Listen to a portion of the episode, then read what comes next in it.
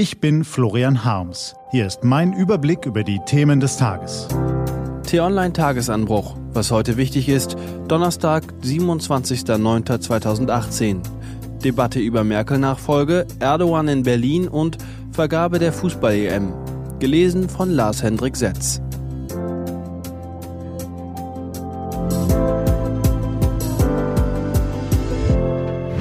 Was war? Debatte über Merkel-Nachfolge. Nach dem Brinkhaus-Beben hört man aus der Union jetzt viele Beschwichtigungen. CDU und CSU stünden geschlossen hinter der Kanzlerin. Nein, das sei keine Revolution, alles ganz normal und so weiter. Aber sobald die Kameras aus und die Mikrofone abgeschaltet sind, wird Tacheles geredet.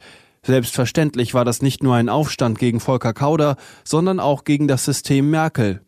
Und nun wird die Macht neu verteilt. Nicht sofort, aber Schritt für Schritt. Wer hat das Zeug, sich in den kommenden Monaten nach vorn zu kämpfen, vielleicht selbst irgendwann die Nummer eins zu werden? Ein kleines Personaltableau ohne Ewigkeitsgarantie gibt's auf t-online.de. Neuer Daimler-Chef übernimmt. In Berlin kündigt sich nach 13 Jahren das Ende einer Ära an. In Stuttgart endet sie nach 13 Jahren. Der Mann mit dem markanten Schnauzer wird die Macht über die Sterne abgeben. Dieter Zetsche führte Daimler aus den Stürmen der Finanzkrise, überholte BMW beim Verkauf von Premiumschlitten und Volkswagen beim Konzept für alternative Antriebe. Er stolperte aber auch fahrlässig durch die Abgasaffäre. Deshalb ist es konsequent, dass die nächsten Herkulesaufgaben nun ein anderer lösen soll.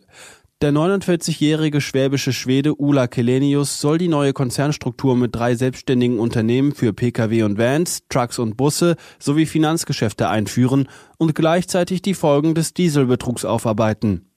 Letzteres dürfte deutlich anstrengender werden, denn es ist ein Elend mit der deutschen Autoindustrie, sie hat ihre Kunden betrogen und drückt sich nun vor der Verantwortung.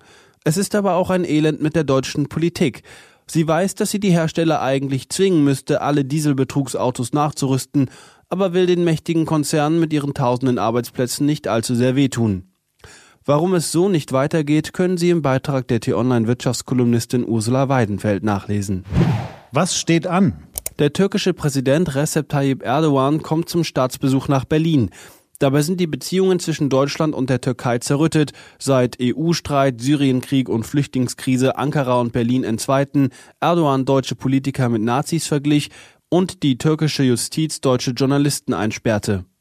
Gebeutelt von der Wirtschaftskrise erhofft sich der türkische Präsident jetzt Hilfe aus Berlin und schwenkt notgedrungen auf einen Schmusekurs um.